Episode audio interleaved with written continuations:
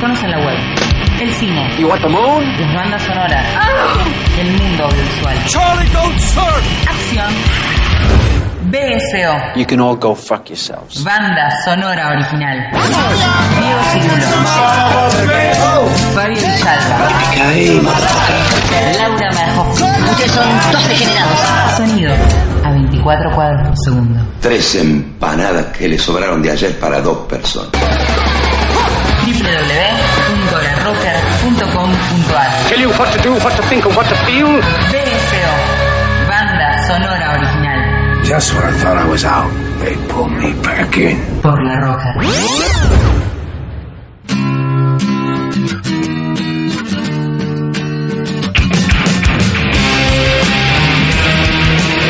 Bienvenidos, señoras y señores, a una nueva emisión de banda sonora original. Arrancamos el mes de septiembre, ¿sí? Eh, acá, por nuestra queridísima radio La Rocker. Mi nombre es Diego Cirulo. Estoy acá, como siempre o como casi siempre, este, tratando de contarles algunas cosas junto a nuestros compañeros con respecto al cine y las bandas eh, sonoras. Eh, si tienen ganas de hablarnos o decirnos cosas, sobre todo con el programa de hoy que va a ser muy interesante, 11 32 83 98 22, mensajes arroba larrocker.com.ar o nos buscan en Facebook como BSO La Rocker y ahí, bueno, nos dicen lo que quieran, lo que tengan ganas. Y le pueden decir cosas al invitado del día de hoy, que es un amigo de la casa, que bueno, qué sé yo, a ver, es diseñador de imagen y sonido, docente, ilustrador, eh, bueno, Nicolás Aponte, un amigo de la casa, ¿cómo anda? Aplausos, ay, me siento tan a gusto cada vez que vengo.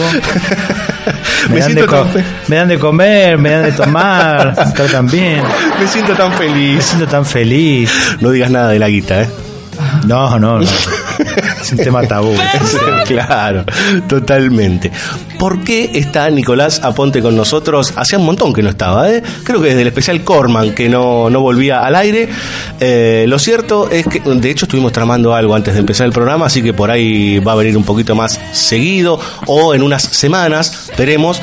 Lo cierto es que mm, el señor Aponte está aquí porque vamos a hacer un especial, un programa en realidad, dedicado a documentales o documentales de música, digamos. Uno habla siempre del rockumentary, pero bueno, acá vamos a tener varios estilos y yo creo, compañero Aponte, que nos vamos a meter con varios movimientos de lo que se denominó en principio el under y que después, bueno, se convirtió en distintas cosas. Sí, hay de todo, ¿no? Me parece en, en este especial que armamos. El último, cuando fue la última vez que- que me, me obligaste a venir.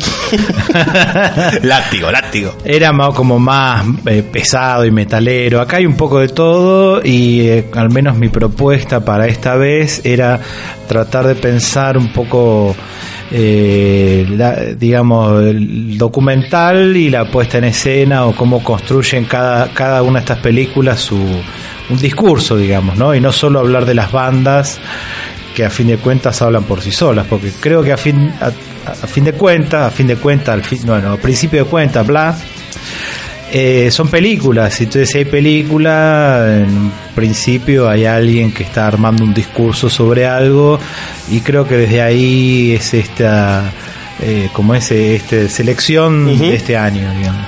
Sí, eh, vamos a, darnos cuenta que armamos combos, ¿sí? Por cada bloque armamos una dupla de películas entendiendo que tienen relación entre sí. Eh, por ahí van a ver que las bandas o los, este, los músicos, por ahí mucho no tienen que ver en principio, pero después cuando empecemos a hablar específicamente de las películas vamos a encontrar varias similitudes. Las dos primeras, con las que vamos a arrancar esta benemérita noche, es Meeting People is Easy, ¿sí? Ustedes dirán, ¿qué es esto? Bueno, es un documental sobre Radiohead del año 1998, dirigido por un personaje al cual conocimos con el señor Aponte hace unos años, que es Grant Gee, estuvo en el Bafisi, y este, bueno, pudimos hablar con él acerca de cómo se estuvo desarrollando en el ámbito de los documentales y de los videoclips, etcétera. Y del otro Un lado. señor muy amable. Sí, muy amable. Un británico enorme, alto, alto, alto, este, que se sentó muy respetuosamente a contestar todas nuestras preguntas con mucha sencillez. Sí, ¿no? Imaginémonos que el tipo estuvo filmando a Radiohead y años después estuvo sentado hablando con nosotros, así que... Claro, claro, totalmente. Y e hizo eh, videoclips de Radiohead, inclusive. Este, o sea, el tipo estuvo metido con gente, digamos, importante, por decir, de alguna manera. Entonces, por un lado, Meeting People Is Easy de 1998 y siete años antes Alec Kesishian realiza Madonna Truth or tal vez lo conozcan como A la cama con Madonna, este, que en realidad mucho tiempo se habló de esto, ay, qué, qué osado esto, ¿no? A la cama con Madonna, y qué sé yo, y uno ve el documental y va por otro lado, digamos, ¿no? Hablamos con vos viniendo para acá que no mucho después ella saca erótica y hace ese libro de fotos donde yo me acuerdo porque era adolescente Éramos tan principalmente y me acuerdo que eran fotos de- sobre todo de ella que estaba en bolas en medio de la ruta así como haciendo autostop en pelotas digamos.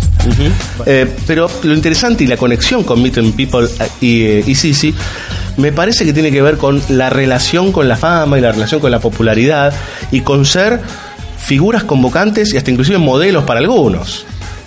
Sí, y ahora que veo que es la misma década, ¿no? Principio del 90 y fines del 90, cuán distinto es para Madonna en su caso y los Radiohead alcanzar esa masividad, porque bueno, el, el Meeting People es a raíz de la gira OK Computer, que fue un disco que rompió con todo y bueno Madonna con Vogue que también rompió con todo y bueno es lidiar con la, la globalización por decirlo no o sea estar en boca de todo el mundo Sí, y aparte está, en los dos casos se ve la disconformidad de los personajes, digamos, con respecto a esto de estar tan expuesto y tener que lidiar justamente con la industria.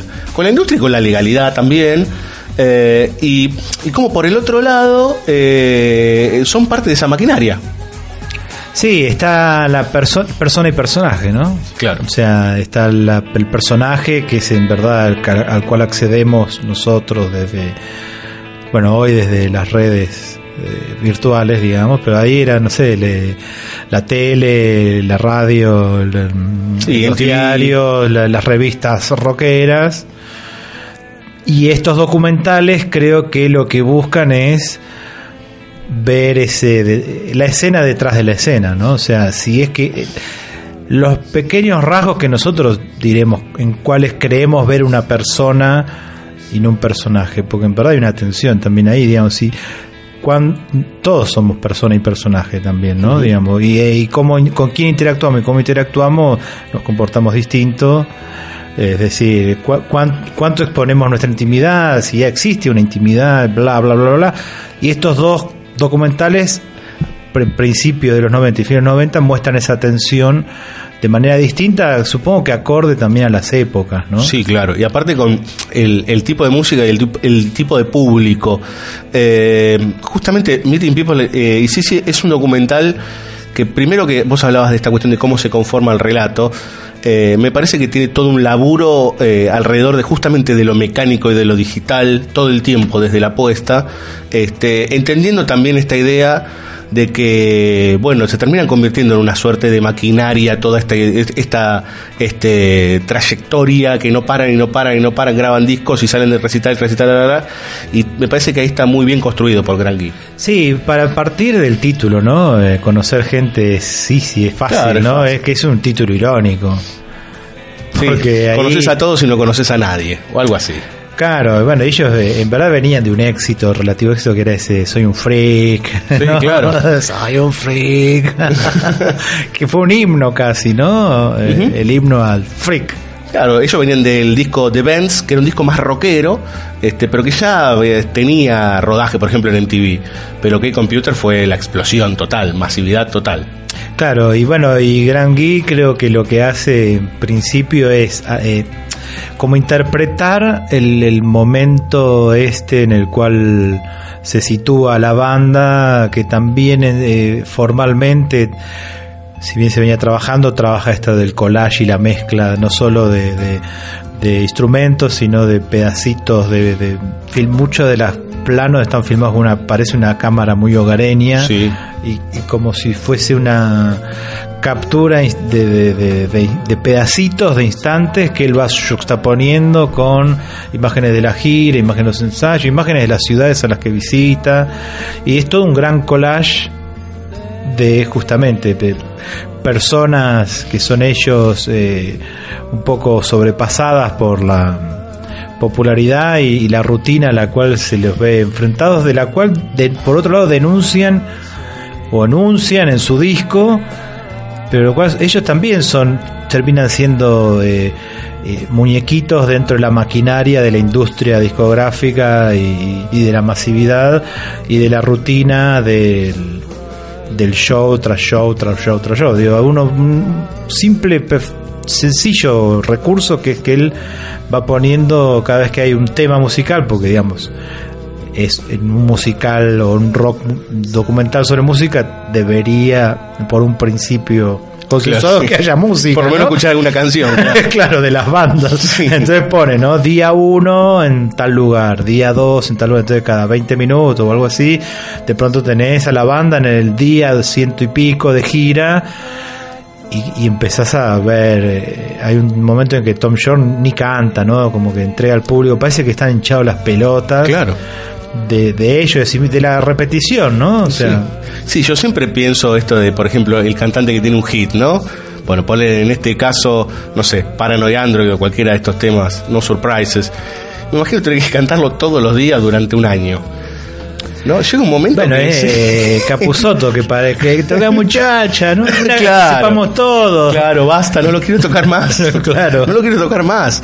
Este, pero me parece que también es un poco la lógica del documental, la idea de la repetición y la idea de eh, el hartazgo sobre ese volver y volver. Claro, y la volver. serialización también, ¿no? Sí. Que estado muy- bueno, en verdad es muy anterior, porque no llegó a los 2000, pero es los 2000 eran eso. También se ve mucho en, en los reporteros, los reportajes, la- que hace una secuencia de preguntas, ¿no? Preguntas, preguntas, que son toda la misma pregunta y también debe ser difícil eh, responder siempre la misma pregunta, pero que te re- pregunte un japonés, un alemán, un coreano, un argentino, un bras- y siempre preguntan lo mismo, oh my god, ¿no? O sea, Sí, sí, eh, de hecho lo expone la película. Porque en un momento el, el bajista que dice, eh, hoy la verdad estoy vacío, ya no sé qué, no sé qué responder. Te pido mil disculpas, le dice al reportero, pero hasta me duele la cabeza, yo no sé qué decirte. Claro, ¿no? Me imagino, la- la- por ejemplo, una pregunta muy simple. Hola, Diego, ¿cómo andas? ¿No? Claro, Puedo decir, bueno, bien, depende de quién te pregunte, ¿no? claro.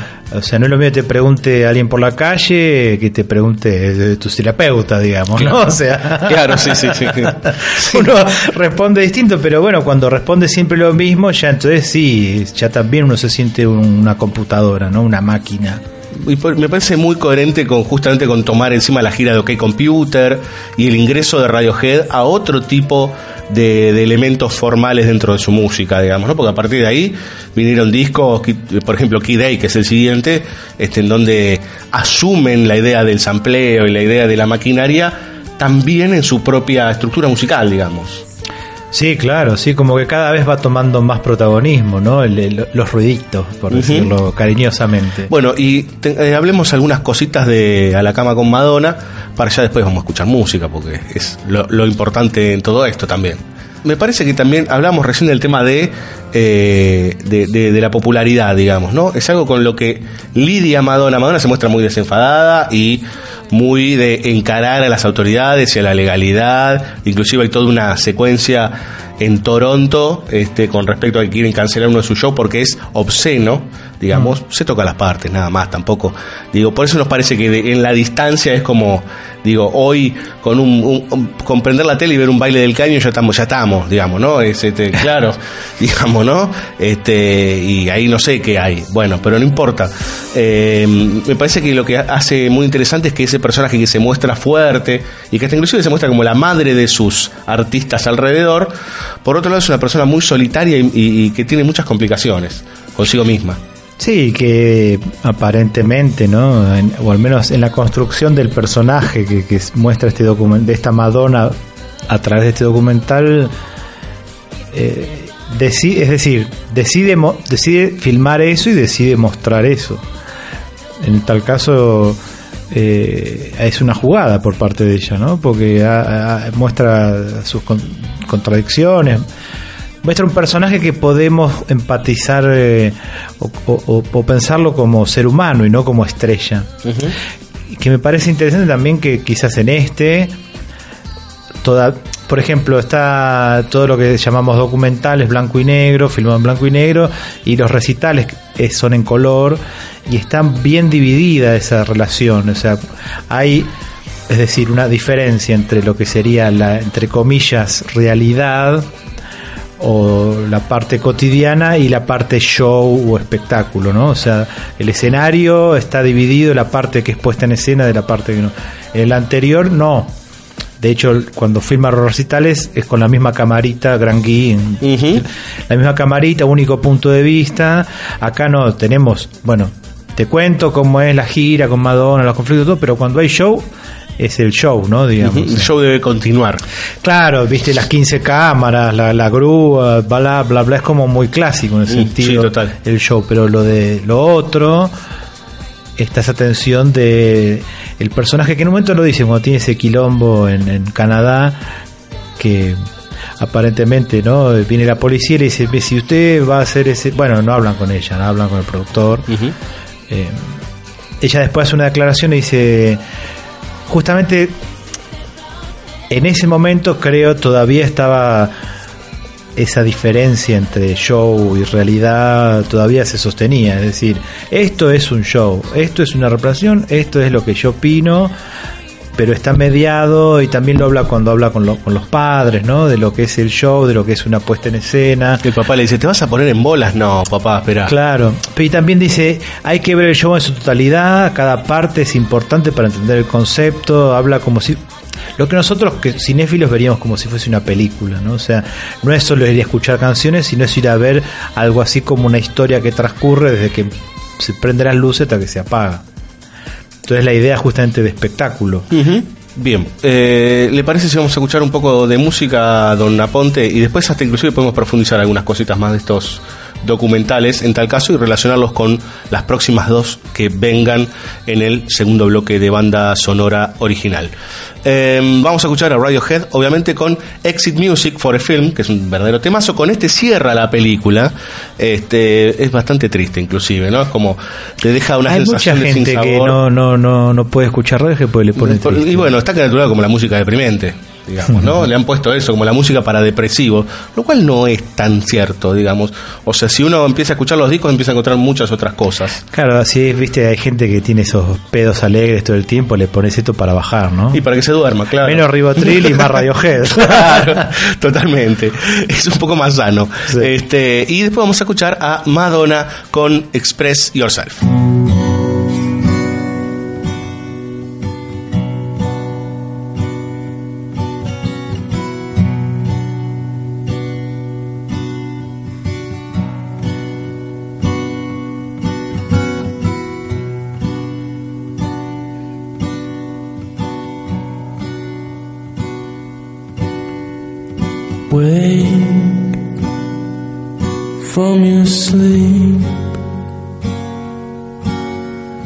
Drying up your tears. Today we escape, we escape.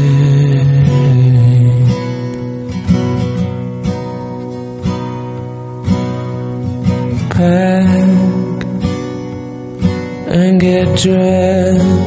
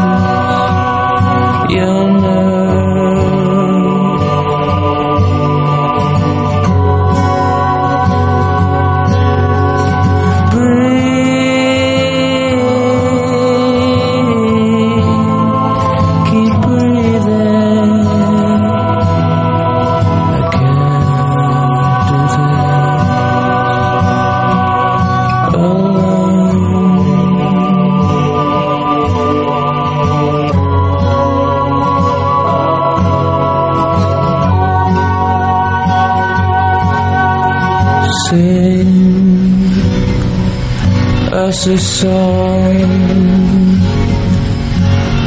a song.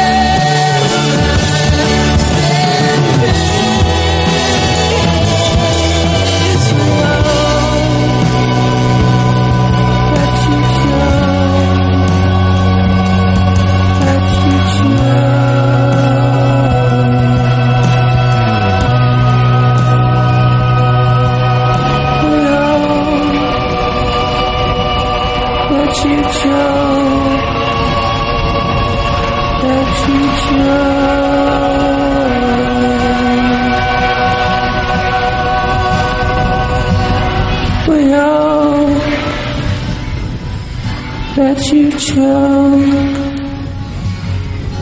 that you chose.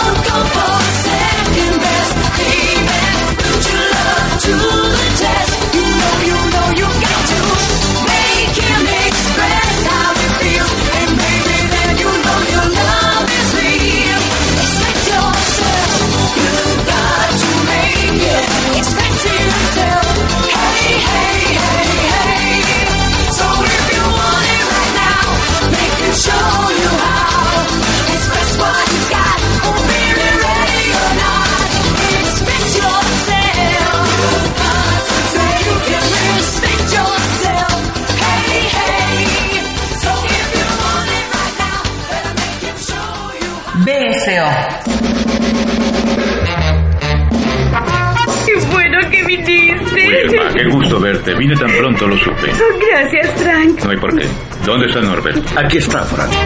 Banda sonora original.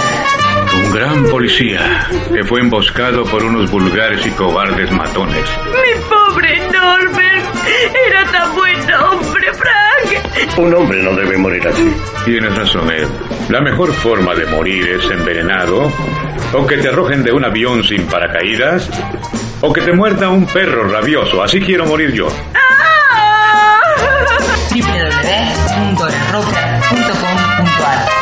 Tu esposo estará bien. No debes preocuparte por nada. Tienes razón, Wilma. Pero yo no esperaría para llenar la tarjeta de donación de órganos. Lo que quiero decirte, Wilma, es que en cuanto Norbert mejore, nos dará mucho gusto verlo trabajar otra vez con nosotros. A menos que quede como un vegetal. Que así es como va a quedar. El cine, las bandas sonoras, el mundo visual. La roca.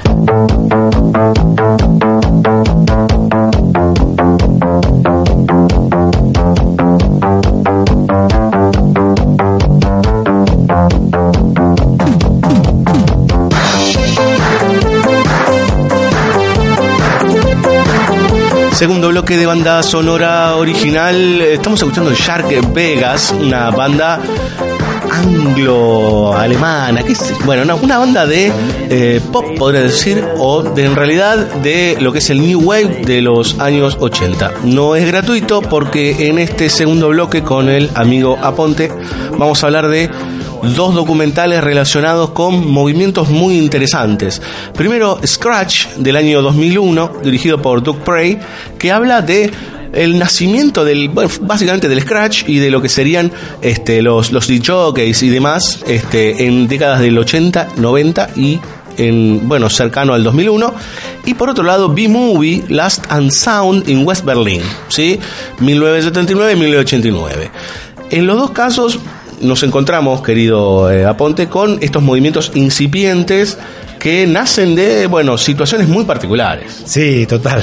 Cada uno con, con sus particularidades en distintas regiones ¿no? De- del mundo y también de alguna manera previo, estamos haciendo unos viajes en el tiempo espectaculares porque nos vamos un poco antes de o de, de alguna manera del caldo en el cual fue surgiendo después Madonna, ¿no? Eh, De, de- de los 80. Claro. Eh, no sé cu- por dónde empezar, si por Scratch o B-Movie. Y podríamos arrancar por Scratch, digamos, ¿no? Por Scratch. Eso, eso, eso es Scratch. Eso es Scratch. Bueno, ahora pasamos a B-Movie. Teníamos mucho para profundizar de este documental. Bueno, en principio el documental como, como tal es eh, quizás el de, de esta sección que hicimos el más... mm, ¿Cómo decirlo? El, el- el más eh, biográfico, informativo, ¿no? O sea, que lo que busca es... eh, entrevistar eh, en el- ¿no? el- el- a los personajes, muchos personajes, muchas personalidades del, del ambiente del Scratch, que bueno, tiene que ver también con el hip hop, tiene también que ver con el rap, tiene también que ver con posteriormente la música electrónica.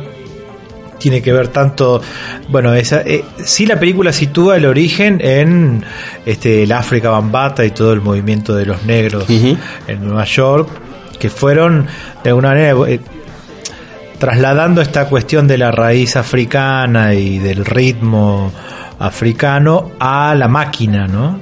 La idea de la percusión tribal, llevarla a eh, los, los samplers, por decir. Claro, y que, y que de alguna manera no eh, era eh, que ya el funk lo estaba haciendo, ¿no? Por supuesto. O sea, y acá de alguna manera la- el concepto de, de- de- no es ya de la- una banda, obviamente, ni, ni de hacer canciones, sino de generar ritmo, ritmos para que la gente baile, digamos, ¿no? Para la comunidad baile. Ese quizás era el- la finalidad. Que tiene que ver también con, con- con re- la reunión, ¿no? Sí, totalmente. Y me parece que tiene algo interesante. Bueno, primero que hablar de no solo de, de ese origen tribal, sino también del, del origen, digamos, del barrio, digamos, o físico, que es esta idea del Harlem y, digamos, de toda esa zona negra de los Estados Unidos, este, de donde salieron muchos movimientos, pero este particularmente, y los raperos, etcétera, etcétera. Eh, pero me parecía algo como fundamental de todo el documental, que es esta idea de el manejo de lo físico, digamos, ¿no? Porque estos tipos trabajan sobre los discos, digamos, sobre elementos ya grabados y las manos operan sobre esa música. Algo que hoy ya ha cambiado rotundamente. Este documental tiene más de 15 años, ¿no? Claro. Sí, para mejor, qué mejor referencia que poner YouTube eh, la famosa discusión de Papo con el Claro, DJ, no me acuerdo cuál. DJ Dero. DJ Dero. Toca botoncito, pibe, conseguite un, un empleo como la gente. Claro, donde justamente son dos eh, concepciones de la música y de, y de y de tocar distintas, ¿no? O sea, bueno, ahí bueno, no, no, que no vamos a entrar en esa en particular, pero acá sí Scratch, justamente lo que decís, está la, y la- también la cuestión analógica, ¿no? O sea, muevo el disco, genero tal sonido. O sea, después va a ir evolucionando y el mismo documental lo muestra, cuando empieza también a aparecer la tecnología, a incorporar más ruiditos de nuevo. Sí, Y los tipos que empiezan a grabar sus propios discos para poder hacer nuevas performances. O sea, tus propios discos ya. Claro. Pero, y que antes de eso eh, está también este- la cuestión de esto que le dicen el, el beat, ¿no? O sea, el, y que es también signo de, los, de las épocas, de, del fragmento. O sea, busco un pedacito. eh, pienso, por ejemplo, en Tarantino, ¿no? O sea, como Tarantino sería la analogía perfecta, porque él saca de todas las películas que vi en su puta vida, que deben ser sido todas, no sé, es como un gran cinéfilo, el último gran cinéfilo, digamos, qué sé yo, no sé. Me quise hacer el, el, El último gran el último gran cine. Suena, suena lindo, pero Suena no decís nada. suena a western. sí, claro. The Last of Cinéfilo. De Cinefilian. Pero bueno, ¿qué hace, qué hace en sus películas? Toma pedacitos de muchas pe- pedacitos de escenas, pedacitos de, de- de indumentaria, pedacitos de diálogos y los combina en una nueva película que tiene autonomía por sí misma, pero que a la vez se, se nutre, es como un parásito, ¿no? Que sin desmerecerlo, o sea, vive de la tradición anterior y estos scratch DJs van buscando pedacitos de, de- de- de- de ritmos y los expanden, los contraen, los repiten. y, y en eso, dentro de mí, una de las escenas que más me, me impactó es cuando hay un uno que no me acuerdo el nombre, DJ algo. Son todos DJ algo. Sí, DJ tal, DJ Cooper, DJ Kibir, qué sé yo. Problema nuestro también que hacemos, ¿no? La gran ensalada. Eh, que él va a una casa de discos que atienden dos viejitos muy simpáticos y Ah, fantástico eso, fantástico. Que es un coleccionista el tipo. Sí, un melómano coleccionista, ¿no? Hay gente, realmente, todavía se ven algunos que les importa más coleccionar que vender en sí, ¿no? Que si no le caes bien no te vende y si le caes bien le a- te abre justamente lo que hace con este, le abre el sótano. Que es impresionante, es impresionante. Miles y miles de discos de cosas completamente desconocidas, rarezas.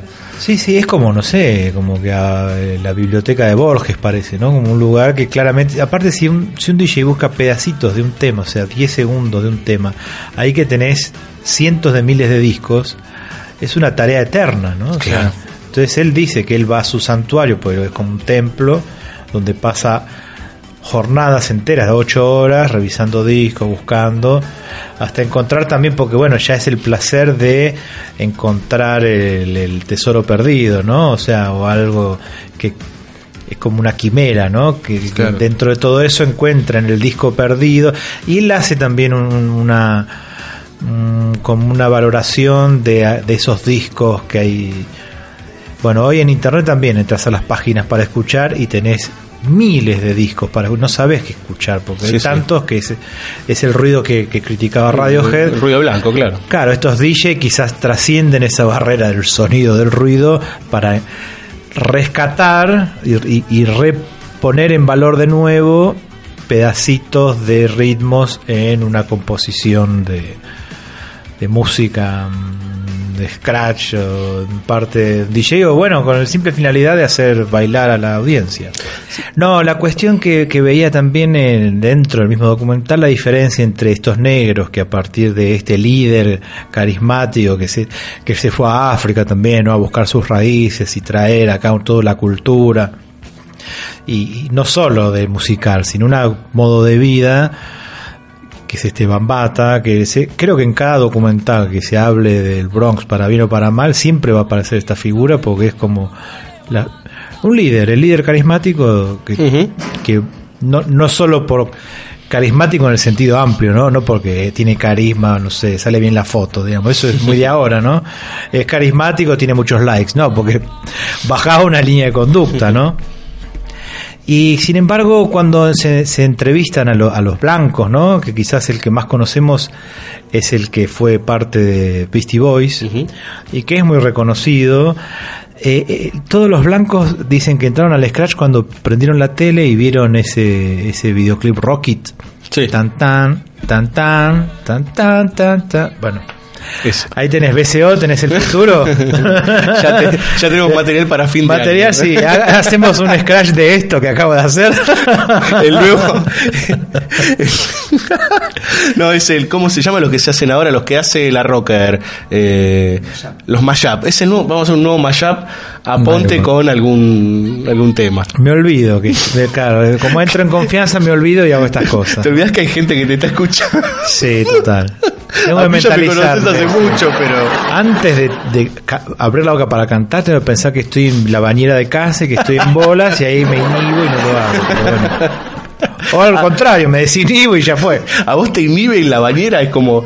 No, No, no, me ¿cómo desinhibo en la bañera, pero me inhibo Ah, acá. Entonces, cuando claro. me olvido, me desinhibo y, y canto para el orto. Pero creo que, si no, googleen Rock It. Sí, es muy a saber conocido. de lo que muy hablamos. conocido el tema, sí.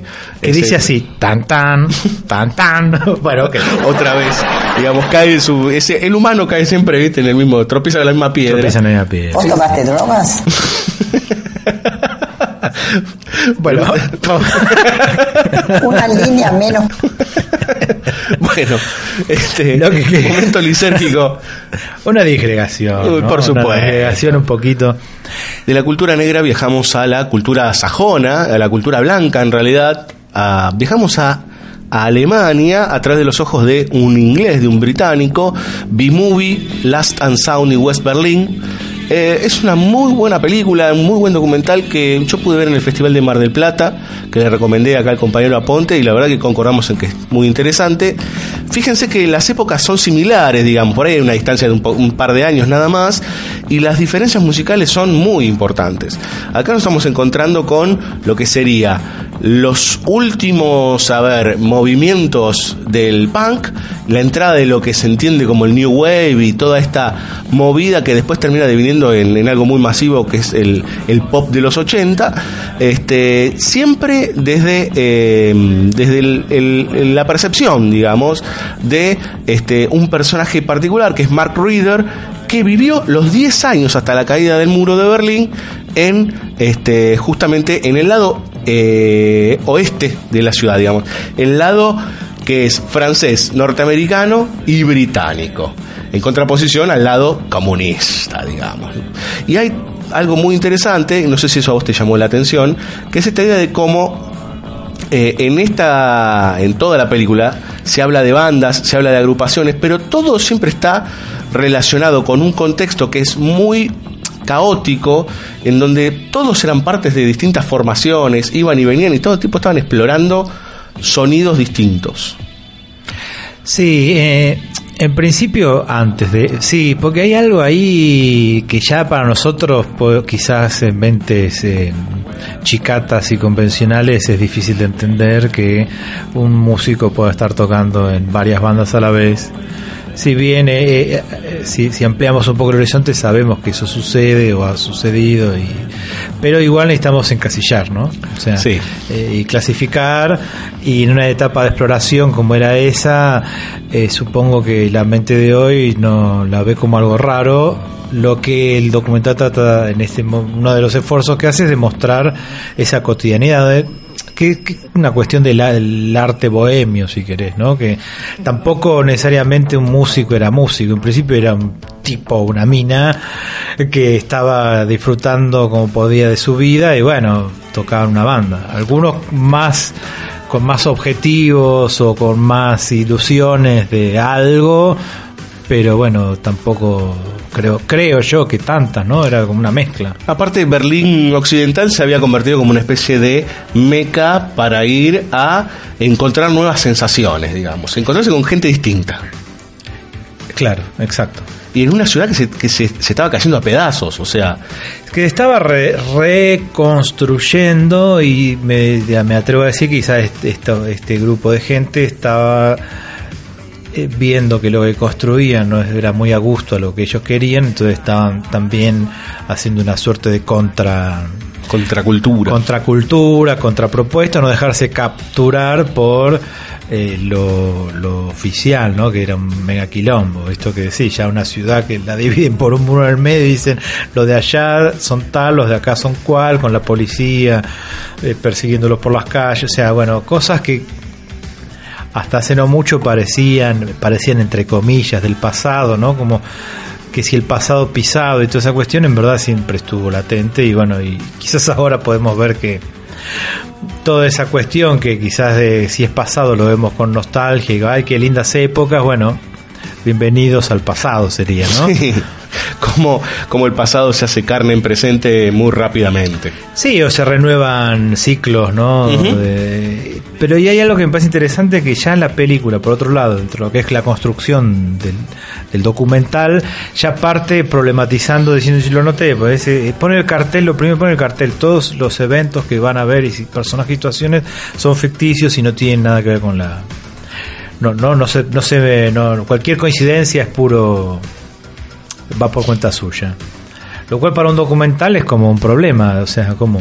Y entonces, claro. Y el relator, este Mark Reader, empieza diciendo, bueno, empieza y termina, un poco como el F de falso de Orson Welles. Bueno, les voy a contar tal historia desde mi punto de vista, que bueno, es el de un eh, inglés que viene fascinado y entra también el revuelo de la noche. Sí, aparte venía de Manchester, una ciudad horripilante, y, y se encuentra con una excitación total, digamos, en ese Claro, y él al final lo dice, bueno, lo que acaban de ver, no sé si coincide exactamente con la realidad, pues imagínense, pasaron 30 años y pasaron muchas cosas, y bueno, uno también, ¿qué puede recordar de aquella noche, la fiesta tal, hace 30 años? ¿Qué sé yo? No sé.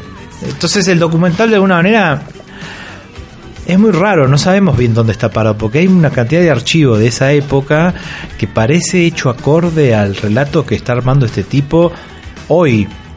O Sí. por otro lado, yo intuyo que al contrario, él con el material de archivo fue construyendo un relato y por eso dice, parte de estas cosas las inventé para acomodar que el, que el relato sea más florido, ¿no? Digamos. Típico de cuando uno tiene una historia. ¿Y cómo te fue con tal?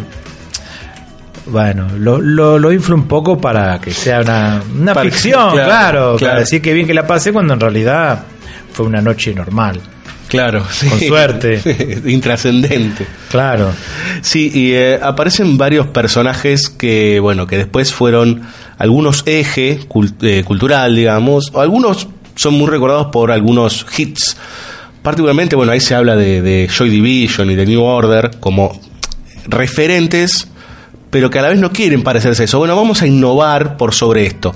Joy Division está bien como el quiebre, pero en realidad vamos por más que esto, digamos, ¿no? Vamos a encontrar otras formas. Y por ahí andan dando vuelta, me parece, dos cosas bien como polos opuestos. Por un lado, esta banda tan difícil de pronunciar que es Einstürzende New este, experimentadores por donde se lo vea, digamos, unos tipos que este, inclusive tocaban abajo de una autopista, este, en lo que serían los huecos de la autopista para encontrar sonidos distintos. Y por el otro lado, Nena con 99 Luftballons, que fue el ultra hit digamos, el primer ultra hit alemán en la historia del pop, digamos, ¿no? O sea, como las dos caras.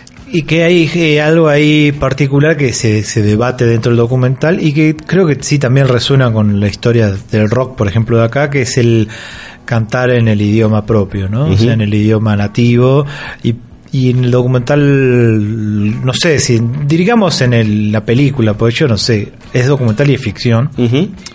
Cuenta, pa- eh, no me acuerdo quién, cuando dice que el gran cambio fue cuando no, dejamos de cantar en inglés y empezamos a cantar nuestro propio idioma y eso generó que la, eh, la identificación del público sea más directa, pero dar ese paso no fue fácil, ¿no? Porque eh, por otro lado les restringía un poco la salida al mundo, llamémoslo, ¿no? ¿Quién carajo hoy escucha eh, rock en alemán, digamos. Claro, ¿no? porque ponele que vos cantás en castellano, por lo menos en América Latina y España te van a escuchar. Por ejemplo. Pero Alemania, digamos, hay, no sé, dos o tres países, ponen Suiza, Austria y algún que otro más y ya está. Claro, sabiendo que Inglaterra y Estados Unidos eran la meca de cualquier movimiento Claro. musical, entonces cuando surge este Nina Hagen con 89 Red Balloon, es también significativo que es cantado en alemán, no, no en inglés. Y que después, obviamente, tiene su versión en Oh, inglés cuando se sí. convierte en un ultra mega hit. Y por ahí anda dando vueltas este Nick Cave. Es mu- Es muy, digo, un poco de autoridad tiene este muchacho, este Reader, porque eh, Nick Cave compartió su cuarto no sé cuánto tiempo y él dice, bueno, yo acá duermo en un lugar que, a ver, dice, este es mi cuarto, Ah, es una cortina que la corre, Sí. y hay una, es, es un extravagante, digamos, la cama y cuadros góticos. Mis cuadros góticos. Sí, ¿no? Y mi arma. Claro, sí, acá está mi arma. Este, lo cual también eh, nos puede ayudar a entender un poco que eh, no era una situación completamente bohemia, digamos, y liberada de, de peligros. También había muchas tensiones, e inclusive se habla de cómo se empieza a apagar el movimiento, se empieza a apagar la creatividad cuando la cosa se empieza a poner un poco más pesada, este, avanzados los años, y ahí está la conexión creo que con Scratch, cuando los este, empiezan a aparecer los DJs, que hay unas cosas muy interesantes, este, inclusive unas grabaciones de TV muy raras, eh, los em- empiezan a reemplazar al músico que toca el instrumento directamente. Entonces ahí ya empieza una nueva ola en, el- en la música alemana, que es la- lo que después deviene en las raves y en, en el Love Parade y en todas estas cuestiones. Bueno, es la gran tensión, ¿no? Porque por lo que se ve también es- esta bohemia artística tiene va todo movimiento que no busca de movida el- o que no se proclama que va a ir a buscar el éxito masivo, sino expresar sus verdades y que sus verdades tienen que ver con el, eh, generalmente no la, no sé la, la falta de futuro la, la falta de inserción social eh, la, la- la mirada contracultural y en contra del sistema. Entonces eso entra en entra en conflicto. Me parece que está de la verdad enfrente de eh, la masividad y el éxito comercial. Entonces creo que creo eh, es como una mirada de un es un movimiento co- no sé, condenado es muy fuerte, no condenar, pero bueno, al menos que tiene un periodo de vida y, que después se transforma en otra cosa y siempre parece ser que hay alguien que olfatea cómo transformar esto en mercancía y lo lleva a un nivel eh, mucho más masivo, entonces conserva algo y pierde otra cosa, digamos. Eso es como una observación que al menos acá se ve, ¿no? Cómo logra cierta masividad en cam- a cambio de que de, bueno, limpiar un poco la cuestión autodestructiva, limpiar la cuestión oscura, limpiar no tanta experimentación, ¿no? Abajo de un subte, de abajo de una, una ¿cómo es? De, Una autopista. Claro, bueno, si experimentemos, experimentemos en un jardín con flores. En Abbey Road. O en Abbey Road, claro, viste, una cuestión eh, más eh, lavada, digamos. Bien, eh, toda esta cuestión de... Ah, dígame, aponte, ¿qué quería decir? No, y que ahí lo muestra con eso, el Love, el Love Parade, que como hoy está institucionalizado y es casi un evento turístico eh, eh, conjunto con la, con, con la ciudad, digamos, ¿no? Y cuando en verdad era una expresión de tomar la calle, ¿no? Del que no tenía visibilidad en, en la calle, la calle de- del, del pueblo, podríamos decirlo, bueno, la ocupamos. Que esto también lo, ve, lo se veía en lo de Madonna, que está el, el, el- el movimiento queer hace también su, su, su movilización en la calle para darse visibilidad. aquí estamos, existimos, acostúmbrense a esto, ¿no? El tema es que eso también puede devenir en que, bueno, acostúmbrense a eso y se vuelve una costumbre, se asimila y es todo parte. Digo, pensando en el Love Parade, digamos, ¿no? Pero es que, bueno, es la pregunta, ¿no? Claro. Eh, digamos, uno cuando quiere visibilizar también es porque quiere ser integrado. O sea, pues si es una sociedad que te expulsa, ¿cómo lidias con ella? ¿Contrarrestando fuego contra fuego? Bueno, integrando y ahí eh, consensuando y buscando eh, no bajar la tensión. Entonces, bueno, está bien, qué sé yo, no, no muestro tanto la pija ni las tetas, pero sigo vistiéndome como quiero. banca eso la, la calle, Eh, la policía, digamos, si hace, si hago eso, ¿va a dejar de pegarnos? Bueno, está bien. Bueno, hagámoslo, ¿no? O sea, eh, si yo sigo gritando fuck the police, eh, la policía me va a seguir pegando, sí, le vamos a seguir pegando. Bueno, entonces digo otra cosa, ¿no? O, o- o me paso a la metáfora mega enroscada. Claro. eh, O no lo digo más. o no lo digo más. Claro. Eh, en el próximo bloque, no, perdón, en el otro bloque, porque ahora en la próxima, en el próximo bloque de BCO vamos a tener Ahora una a un entrevista. pucho. Ah, se va a fumar un puchito, aponte, míralo, míralo. ¿eh? Le damos un descanso y el tipo ya enseguida me fuma un pucho ahí, qué sé yo. Este, este, la gente que traemos acá, BCO, cantan, bailan. No, de ese no, de ese no. No, de ese no, de, de tabaco, tabaco. Este, no, acá no, no, no. Drogas y ese tipo de cosas, no. Eh, vamos a escuchar un poco de música porque en el cuarto bloque, después de una entrevista, una nota en realidad muy interesante que vamos a hacer con Florencia Masadi, vamos a hablar de dos películas que están muy conectadas con movimientos que, bueno, tenían esa impronta de confrontar al sistema y que finalmente fueron, yo diría, engullidos, yo diría, apagados por el propio devenir del tiempo. Ahora vamos a escuchar a continuación Rappers Delight de Sugar Hill Gang, es tremendo, este tema es tremendo, y después a los D. Tottenhausen, que vienen dentro de poco, en unas semanas están de vuelta en Argentina, estuvieron 150 mil veces con el tema Half Stark.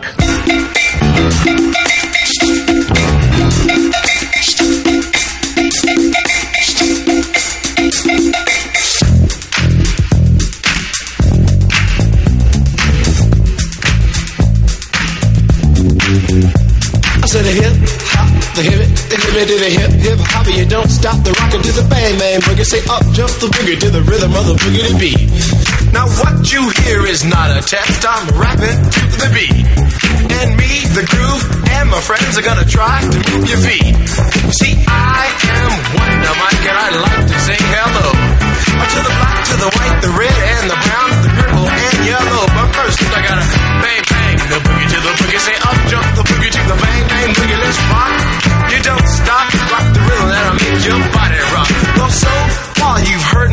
But I brought two friends along. And next on the mic is my man Hank. Come on, Hank, sing that song. Check it out, I'm the C-A-S-N, the O-V-A, and the rest is F-L-Y. You see, I go by the code of the doctor of the mix, these reasons I'll tell you why. You see, I'm six foot one, and I'm tons of fun, and I dress to a T. You see, I got more clothes than Muhammad Ali, and I dress so viciously. I got bodyguards, I got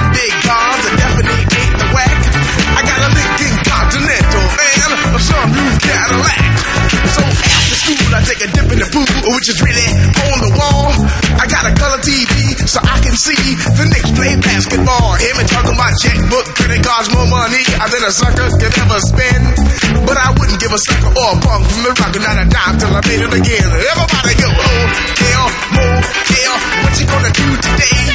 I'm gonna get a fly girl, gonna get some spank and drive off in a death OJ. Everybody go, oh, hotel, motel, holiday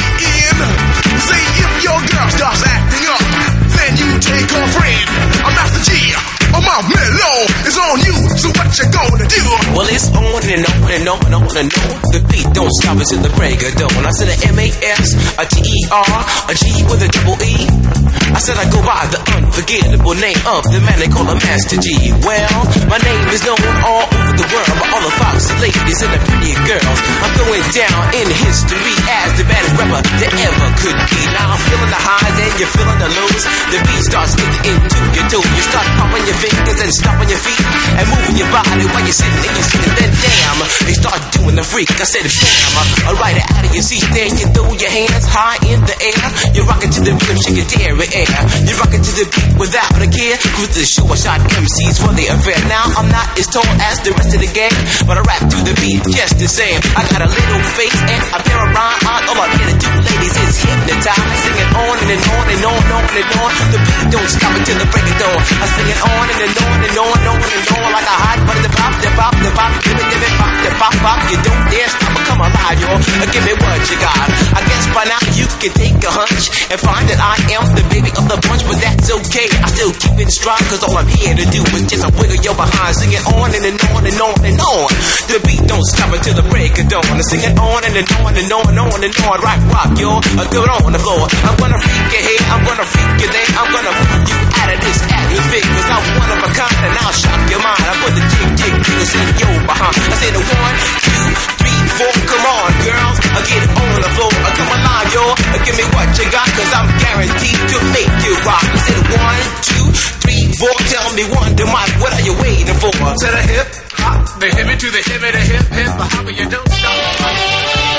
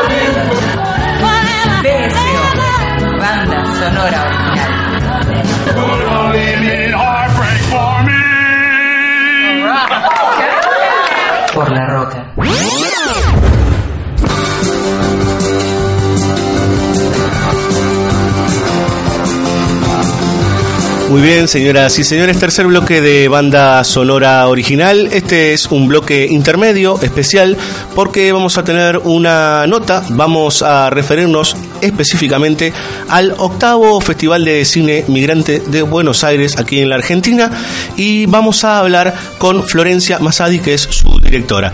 Hola, Florencia, ¿cómo estás? ¿Qué tal? ¿Cómo están? Eh, bien, eh, ¿nos querés contar un poco cómo va a ser eh, em, el festival de este año? ¿En qué marco se va a desarrollar? Y bueno, este, qué, se- qué secciones va a tener y demás. Bueno, este año Cinemigrantes viene ya con su octava edición consecutiva aquí en la ciudad de Buenos Aires y como todos los años el festival lo que tiene es intenta abordar como de manera sistemática y, y de alguna manera profunda lo que significa este, la movilidad ma- humana en la actualidad, ¿no?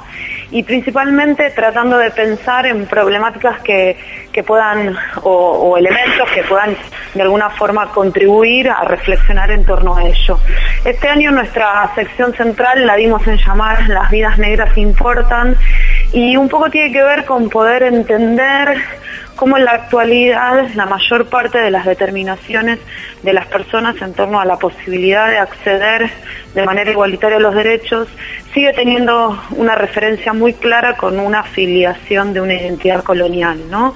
Cuando podemos observar que un presidente blanco, hombre, en un país del norte de los Estados Unidos es capaz de decir que una gran cantidad de la población presente en ese país no tiene ni la capacidad ni el derecho a acceder a determinadas políticas sociales, es porque la reminiscencia de alguna forma, o de- di- digamos como la reflexión en torno a la identidad a la cual él, él está apelando es una identidad blanca ¿no? y colonial.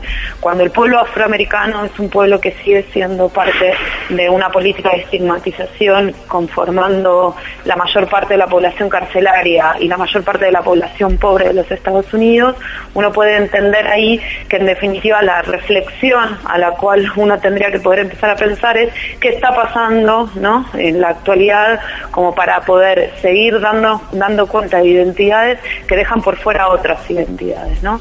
Cuando uno reflexiona sobre Francia pasa exactamente lo mismo, o sea, uno se da cuenta que hay una Francia que es la, a la que se apela en la Revolución Francesa, en la identidad de la Revolución Francesa, y hay una Francia que es una Francia colonial que tiene dentro de su mismo país una gran cantidad de población proveniente de los países de las excolonias, a los cuales no considera igualitarios y a los cuales se estigmatiza y los coloca en lugares como el terrorismo, etcétera, etcétera, ¿no? Y en la Argentina pasa lo mismo. Claro. En la Argentina hay una identidad que con- constantemente tratamos de remitir supuestamente a una identidad migrante, etcétera, etcétera, pero esa identidad migrante es un concepto blanco, es una identidad europea. Ninguna de las personas que remiten a, a estos argentinos que somos abiertos a lo migratorio este, es abierto a entender que hay una identidad latinoamericana, una identidad de los pueblos originarios, una identidad de afrodescendencia que es parte de nuestra identidad, ¿no? Digo, los hechos actuales indican eso, ¿no? Claro. Claramente. Claro. Digo, pe- pensaba justamente porque me hablabas de Francia y de Estados Unidos con relación acá y con lo que estamos viviendo, sobre todo en- por, por- por lo menos en los últimos días, digamos, ¿no? Toda esta cuestión relacionada con eh, eh, lo- la- las, las diferentes miradas sobre este, lo que tiene que ver con el suelo, con, con la tierra, con los este, migrantes y demás. Sí, sí, sí, o sea, no- nuestra nuestro nuestra identidad es una identidad claramente eh, colonial y colonizada, donde no podemos ni siquiera darnos cuenta que, las tierras las cuales estamos pisando no son tierras que nos pertenecen. En definitiva, ¿no? En última instancia, o sea, porque para nosotras el derecho a migrar y la igualdad de las personas no tiene que ver con el, el derecho último a la tierra, con el fin último de la tierra, a quién le pertenece al final, ¿no? Pero digo, más allá de esto, digo, cuando uno no puede entender en un, en un país tan joven en algún punto, cuando su identidad, que su identidad es absolutamente artificial, ¿sí? que la construcción identitaria de un Estado-nación es claramente una artificialidad política, social, económica, y sobre eso encima se para decir nosotros tenemos derecho a y ustedes no, es de un cinismo sorprendente y un, un nivel de, de ceguera absoluto. Pero eso también en algún punto tiene que ver con con una con un gran una gran ideología que permea toda esta década que, que claramente tiene que ver con un proceso con un periodo capitalista colonial que hace entender que esa es la identidad última no que podemos llegar a tener Y eh, estaba, estaba viendo con respecto a, a las, eh, los invitados que va a tener el festival y a las distintas este, personas que van a estar interactuando y veo que hay algunos personajes muy interesantes como eh, Diana McCarthy, por ejemplo. Este, Sí, eh, todas, las, todas las actividades y la sección central están curadas por personas referentes dentro de lo que es la población afroamericana eh, o bien, este, diríamos, jóvenes racializados, ¿no? Como el conflicto de la juventud afroamericana, el conflicto de la juventud negra británica producto de la colonización, eh, el conflicto de la juventud musulmana en Francia. Y Diana es un exponente de, para nosotras en muchos sentidos, porque ella es, es, eh, afroamericana, vive en Berlín y es, es un referente muy importante de lo que es el ciberfeminismo, aparte de, de un referente muy importante en el ámbito cinematográfico. Su práctica constante es una práctica de estar interpretando y reinterpretando eh, los medios de comunicación para entender que existe una comunicación feminista decolonial. Ella trae una película que se llama Still Real, que es una película de Filipa César, que va a estar dentro de la sección central Las vidas negras importan.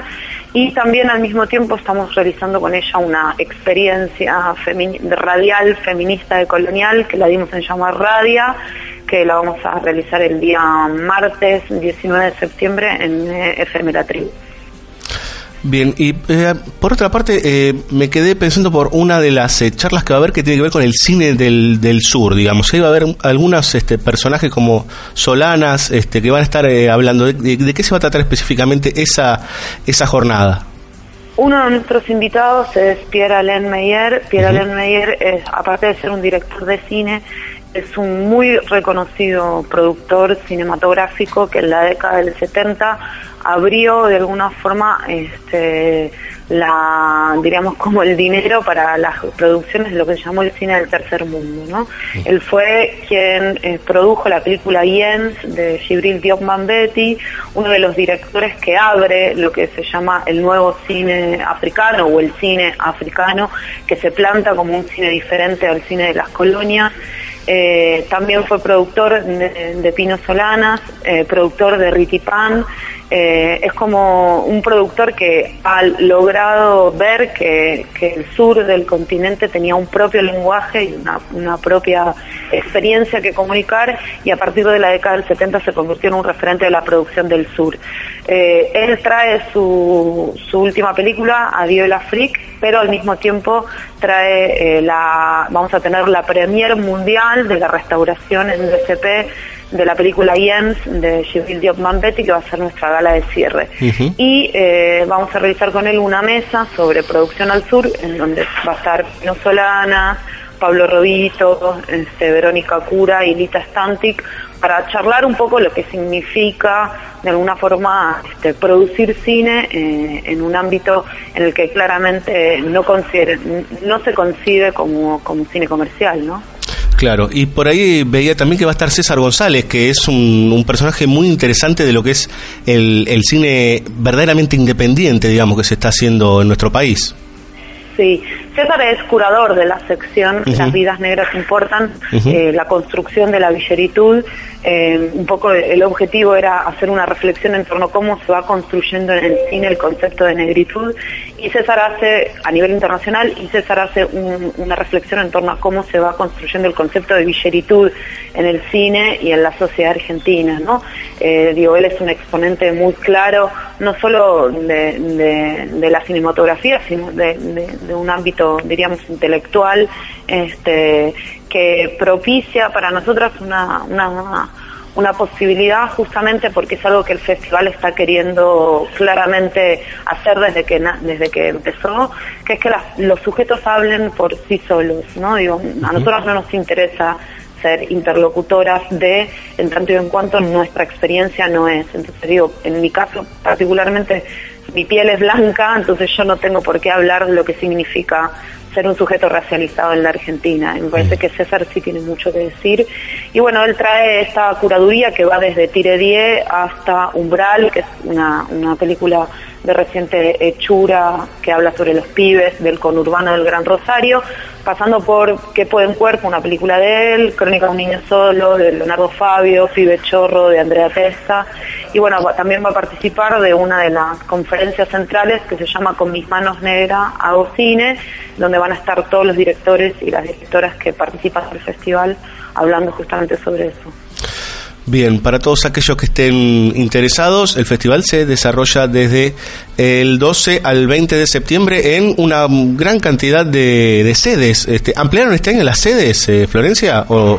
incluimos el Cine Cosmos. Eh, nosotros siempre tratamos de hacer un circuito en, en Capital Federal que la gente pueda ir caminando, porque bueno, también el objetivo es ese y que, y que la gente también, el festival es de entrada libre y gratuita, entonces es vivir la experiencia de un festival, pero de entrada libre y gratuita, ¿no? Que a veces en la ciudad de Buenos Aires eso no se da. Sí, es Este, difícil. eh, entonces, nuestras sedes son el, el Cine Gomont, el Centro Cultural General San Martín, el Cine Cosmos, la Alianza Francesa, la Biblioteca del Congreso, eh, en el Auditorio Leonardo Fabio y la Casa Nacional del Bicentenario. Y sí tenemos este año la, la posibilidad de realizar una parte del festival en el municipio de Avellaneda, en el edificio municipal Leonardo Fabio, donde se encuentra la sede también de la UNDAV en el área de cine. Así que estamos muy contentas de, de poder tener esa experiencia eh, en Avellaneda, en donde vamos también a hacer un concierto como cierre del festival. Bueno, qué bueno que se esté expandiendo cada vez más el festival y esperemos que se siga expandiendo la cantidad de gente que vaya a interactuar y a ver las películas y enterarse de un montón de temas y, problemáticas que, que- que surgen todo el tiempo en el mundo y en nuestro país. Un millón de gracias, Florencia. Gracias a ustedes. Muchas gracias. Nosotros nos vamos ahora mismo al corte, vamos a una tanda de nuestra querida Radio La Rocker, la agenda BCO con la querida Daniela Jorquera y después seguimos con el amigo Nicolás Aponte hablando de Rockumentaries. Filosofía Rocks. Actitud La Rocker, la red social del rock. Prendas personalizadas. Bajo Mundo. Facebook.com barra Bajo Ropa. Donar sangre no produce ningún daño al organismo ni contagia nada. Se utilizan materiales estériles y descartables. Donar sangre es necesario, salva vidas. Súmate a la campaña para llegar a un millón de donaciones de sangre este año. Te necesitamos. Intertexto. Tu emprendimiento necesita una mano. Necesita una mano. Intertexto. Consultora cultural. Te simplificamos la vida administrativa, contable, impositiva, de organización financiera y de gestión. Intertexto. Intertexto. Si tenés un emprendimiento cultural, llámanos 53682696. 53682696 o visitanos en intertexto.com.ar. Intertexto, consultora cultural.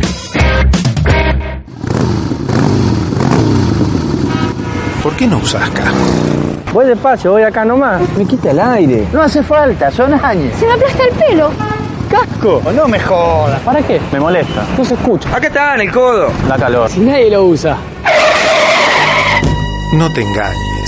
Las lesiones en la cabeza son la principal causa de muerte y discapacidad permanente en moto y ciclomotor. En el último año, más de 500 personas, en su mayoría jóvenes, murieron por no usar casco. Vos, que tenés cerebro, usalo.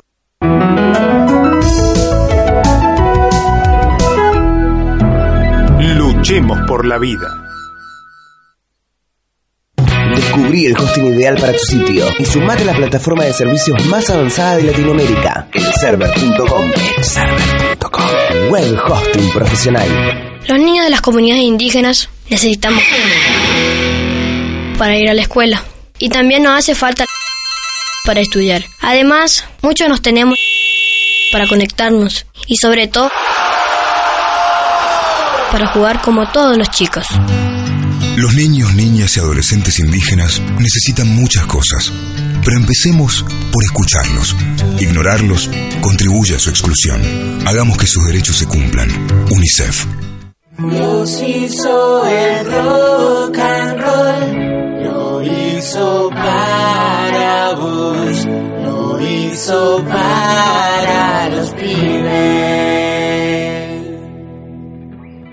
Dios hizo el rock and roll, lo hizo para vos, lo hizo para los pibes. Dios hizo el rock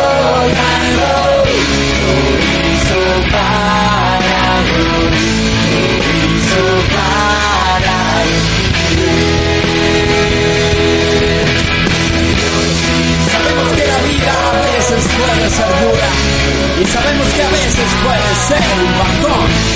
Pero gente, nos han dado un regalo, nos han dado un camino y ese camino se llama. La rocker para los pibes y las pibas.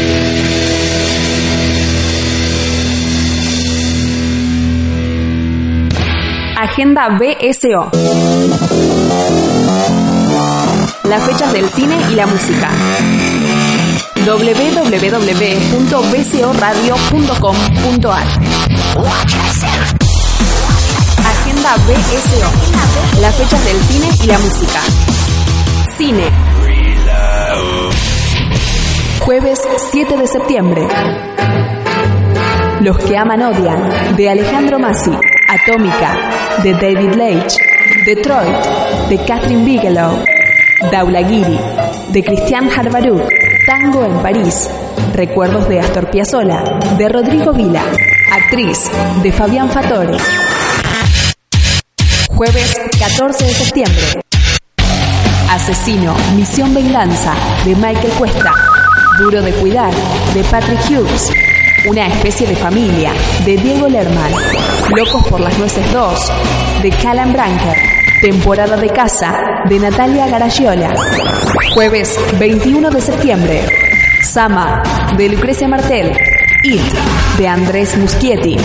Viento Salvaje, de Taylor Sheridan. Retiro Voluntario, de Lucas Figueroa. Mater, de Pablo Daluaba. Alanis, de Anaí Berneri. La novia del desierto, de Cecilia Atán y Valeria Pivato. Lego Ninjago, la película, de Bob Logan, Paul Fisher y Charlie Bean. Madre, de Darren Aronofsky. El Castillo de Cristal, de Best Daniel Cretton. Veredas, de Fernando Crisenti. Jueves 5 de octubre. Kingsman, El Círculo Dorado, de Matthew Bond. Blade Runner 2049, de Denis Villeneuve. Desearás, de Diego Kaplan. Yo soy así, Tita de Buenos Aires, de Teresa Constantini. Ciclos de cine. Octavo Festival Cine Migrante, del 12 al 20 de septiembre en Ciudad de Buenos Aires. Encuentro con el cine taiwanés, del 3 al 24 de septiembre en el Centro Cultural Haroldo Conti. Ciclo Woody Allen, todos los jueves, viernes y sábados de septiembre en el Cultural San Martín. Ciclo de cine francés restaurado, de martes a domingo de septiembre, Sala Leopoldo Lugones. Agenda BSO. Música. 8 de septiembre. Eruca Sativa en Auditorio Sur, Temperley, Paloma del Cerro y Nación Equeco en Niceto Club, Buenos Aires. Los Cafres en Teatro Coliseo Podestá, La Plata. Carajo en XLR Club, San Miguel. La Nueva Luna en Teatro Gran Rex, Buenos Aires. Las Bistecs en Palermo Club, Buenos Aires. Soledad Villamil en Gilgu, Espacio Untref, Buenos Aires. Sano Marcelo en Club Social Belgrano, Córdoba. 9 de septiembre. No te va a gustar en Hipódromo de Palermo, Buenos Aires. Kevin Johansen en Teatro Gran Rex, Buenos Aires. Plan 4 en Teatro Vorterix, Buenos Aires.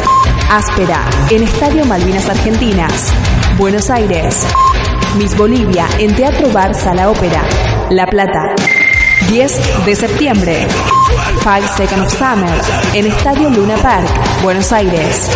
Del Infierno en The Roxy Bar, Buenos Aires. 12 de septiembre. Night Rodgers en Teatro Gran Rex, Buenos Aires. Leo Brower en el Centro Cultural Kirchner, Buenos Aires. 13 de septiembre. Charles Bradley en Niceto Club, Buenos Aires. Ciro Fogliata en Teatro Sony, Buenos Aires. Escalandrum en La Trastienda, Buenos Aires. Ataque 77 en The Roxy Live Bar, Buenos Aires. 14 de septiembre. Modern Talking en Teatro Gran Rex, Buenos Aires. Damas gratis en Sala del Rey, Buenos Aires. Dread Marai en Mundo Rojo Multiespacio, Villa María, Córdoba. 15 de septiembre. Richard Coleman en La Trastienda, Buenos Aires. Toquiño y María Creusa en Teatro Gran Rex, Buenos Aires. Smithen en Uniclub, Buenos Aires. Salta la Banca en Cracovia, Ciudad de Córdoba. 16 de septiembre, Bon Jovi en Estadio Vélez, Buenos Aires. Susana Vaca en Centro Cultural Kirchner, Buenos Aires. Los Cafres en Teatro Gran Ituzaingó, Gran Buenos Aires. Alter Bridge en Teatro Gran Rivadavia, Buenos Aires. Ratones Paranoicos en Hipódromo de Palermo, Buenos Aires. Teresa Parodi en N de Teatro, Buenos Aires. Todos tus muertos en XL Abasto, Ciudad de Córdoba. Agenda BSO. Las fechas del cine y la música. www.bcoradio.com.ar.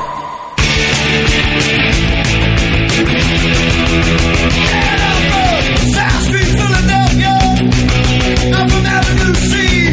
That scene in the eyes was waiting to freeze.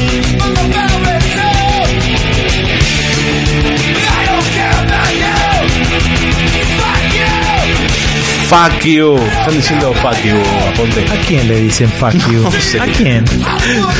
Son los muchachos de Fear, una banda. Ah, todo el mundo le dicen fuck you. Eh, sí, se levantan y dicen buen día, fuck you. Sí, a cualquiera, ¿No? eh, es tremendo. Fuck, fuck, fuck, fuck, fuck, y dale que va. Estos eh, señores de la década de los 80 son parte del documental Decline of Western Civilization, parte 1 de 1981 de Penélope Spheris, que la conocerán por el mundo según Wayne, por ejemplo, pero que ha hecho tres partes de esta, este devenir, digamos, de la civilización occidental y su música, y lo vamos a conectar con otra obra, otro largometraje que se llama Hasta que la luz nos lleve. Until the Light Take Us. Eh, ahora le vamos a contar de qué va porque es algo bastante, bastante oscuro. Bueno, licenciado, eh, vamos a hablar un poco de los punks. Ya. Tam- eh, sí, también. eh, eh, este para, para mí, si bien lo, lo- lo dicen como punk, para mí esto es más hardcore que punk, ¿no? Están- igual están muy pegaditos, ¿no? Sí, nu- nunca terminaron de, de- de- de diferenciarse. Bueno, por más que era un poco más rápido y más agresivo que el punk, pero es como parte de lo mismo, ¿no? Yo Eh, creo que el punk ah, eh, podía incluir algunas melodías en el punk, eh, en el hardcore es la patada en la nuca, digamos. Patada en la nuca, sí. Bueno, y algo de este que a mí me gustó mucho, dos cosas me gustaron del documento, del modo en el cual eh, eh, Penélope encara este documental, que es en principio eh, cómo se presenta de sí mismo el documental, que es eh, con filmando a el- el- los recitales y las bandas eh, leyendo una lo que se dice el contrato de consentimiento eh, de, de que van a su lo que esté filmado va a ser La sesión usado de imagen. la sesión de imagen. Entonces tenemos va, entendemos que antes de empezar el recital se los ve a, a todas las sobre el líder de la banda el micrófono leyéndole al público usted va a ser filmado bueno lo, yo lo digo así protocolarmente y porque eso ya da cuenta de las personalidades, ¿no? Por ejemplo, creo que este de Fear dice, "Eh, ustedes imbéciles van a ser filmados para una película de mierda y van a ser todos quedados como unos idiotas, que es lo que son. Es más, sí, Así sí. que me si cago en ustedes y me cago en esta película. Y si quieren, vayan y caguen los atropados de la película, o sea, es todo así. Claro, entonces ya eh, marca una pauta, ¿no? O sea, de, de- un modo de conducta de esto que, bueno, el título ya dice, ¿no? Eh, lo, lo- lo- lo- figura como el declive de la civilización occidental. Eh, si el declive ya estaba en los 80, entonces ¿dónde estamos ahora? No, no, no? claro. O sea, sigue, sigue, sigue el declive. Claro. Bueno, imagínate cómo fue la cosa que tuvo que hacer Metal Gears, que es la segunda parte en el 90 y en el 98 una tercera parte. Eso significa que es como constante el asunto. Sí, y bueno, y quizás si, está bueno si vieron Wayne War o si recuerdan, porque yo la verdad la tuve que ver de vuelta porque no me acordaba nada. Eh, estos dos Wayne War realmente son, de, si es la sociedad occidental, totalmente declinada. Son, no sé, qué sé yo. no sé que a quién le pasa a cada uno con Wentworth, pero son dos tarados, digamos. Bueno, ¿no? O sea, eh, son de la época de Beavis and Butthead. Y son dos Beavis y Butthead y que pueden ser carismáticos y cariñosos, pero bueno, tienen lidian con la realidad de un modo muy muy fugado, ¿no? O sea, está bueno también. ¿Quién no estuvo ahí? Pero bueno, son muy caricaturas. Pero bueno, volviendo, ¿no? El, declive muestra es- que algo que no se ve en Wayne, pero sí acá es el manejo de la, de la frustración y la violencia, ¿no? Entonces, la- la- lo otro me parece interesante de, de esta, de esta realizadora es cómo eh, se, involucra co- como testimonio, cómo registra las bandas de una manera, parece como si fuese un, el cinema verité, que se acerca de, entre comillas, antropológicamente, etnográficamente, ¿no? Eh, y va a las casas, comparte su intimidad y de alguna manera se siente cierta comodidad de, estas eh, marginales en abrirle las puertas para mostrarles la vida de ellos que es como casi una por dioseros, ¿no? O sea, entre la indigencia hay la única diferencia es que viven en una comunidad y con 30 dólares se pagan los, los ahí los Catholic Discipline es no eh, ah, me sale Bar Religion, no eh, posterior va a la Black Flag, Black, Black Flag, Flag, claro. que después cuando entró Henry Rollins lograron cierto estatus dentro del universo hardcore, pero esto es antes todavía, viven en el sótano de una iglesia que comparten una habitación de dos por dos donde duermen en, en- en- En los placares. En el placar, loco, o sea, es como una tumba donde duermen, un placar. Sí, sí, cuando muestran donde duerme el baterista y tiene que trepar para ir a la cama que está como dos metros y medio este y es nada, digamos, es un Claro, pero viven juntos, eh, de- ensayan juntos y, y- y vaguean juntos y hacen todo juntos y, y bueno, ella muestra eso, ¿no? O sea, esa convivencia y, y cómo se refleja en la música, hay como una equivalencia realmente muy directa. Parece que no hay, no hubiese mediación entre la, como que la música es claramente se ve que es consecuencia del, de su, del modo de vida que ellos llevan. Sí, aparte eh, también lo interesante es que eh, donde se planta la película es en la escena del punk o punk y hardcore, digamos, eh, californiano y de San Francisco, que es bueno siempre hacer una, una relación o comparación, digamos, con el punk británico, digamos, ¿no? La- las relaciones y los contextos, digamos, ¿no? De, de un lado del Atlántico Margaret Thatcher y del otro Ronald Reagan, que acá no están ni siquiera mencionados, pero está toda la idea de la rabia joven y eh, el tratar de expulsar toda la ira y la bronca con, en relación a ese sistema que se está imponiendo, digamos, ¿no? O esa forma de construir una sociedad que se está imponiendo. Sí, yo no me olvido más que cuando leí, esto igual ya está acá visto, pero bueno, primero leí la nota en los 90 o algo así a Jason Newsted de Metallica que le recriminaban o le preguntaban sobre esta cuestión de la violencia, porque siempre aparece de vez en cuando, ¿no? Alguna, alguien vestido con una remera metálica, digo de, metal, haciendo algún desmadre en Estados Unidos. Y él decía, bueno, para nosotros la música metálica lo que hace es eh, contener o, o- o canalizar la violencia por fuera, eh, la violencia de la sociedad. O sea, ¿qué sería de todo este grupo de gente si no tuviese ese pub donde ir a- casi a veces literalmente a cagarse a trompadas, digamos?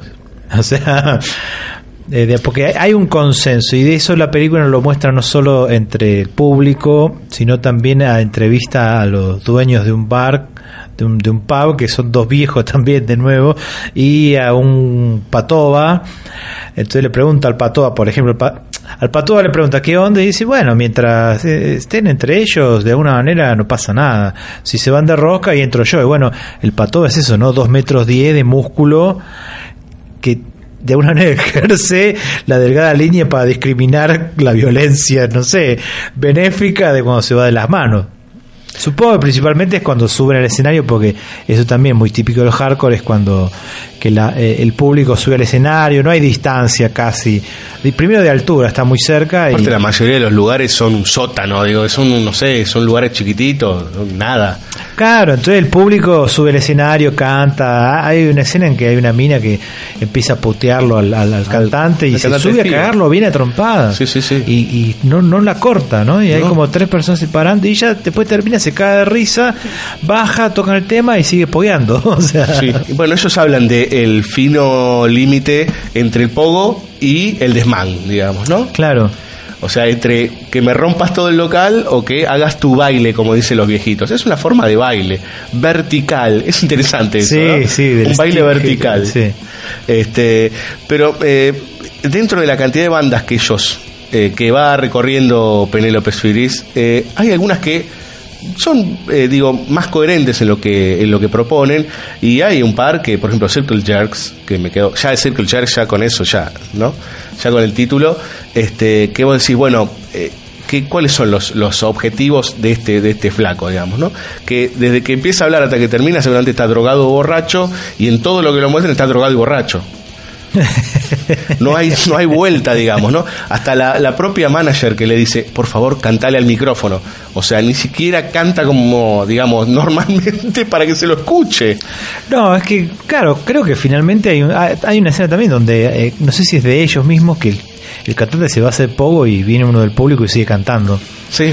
Eh, y bueno, el- el- porque son gritos también, ¿no? Ah, Si bien hay letras, hay, hay mucho de grito y, y de machacar rápido y fuerte, la guitarra, el bajo, la batería. Así que hay... no deja de ser también un ritual, ¿no? Digo, está el ritual del ritmo y acá quizás el ritual de, de la agresividad. Y yo creo que esa violencia eh, racionalizada y pensada es algo de lo que se trabaja en Until the Light, Until the Light Take Us, digamos, la película sobre el black metal noruego.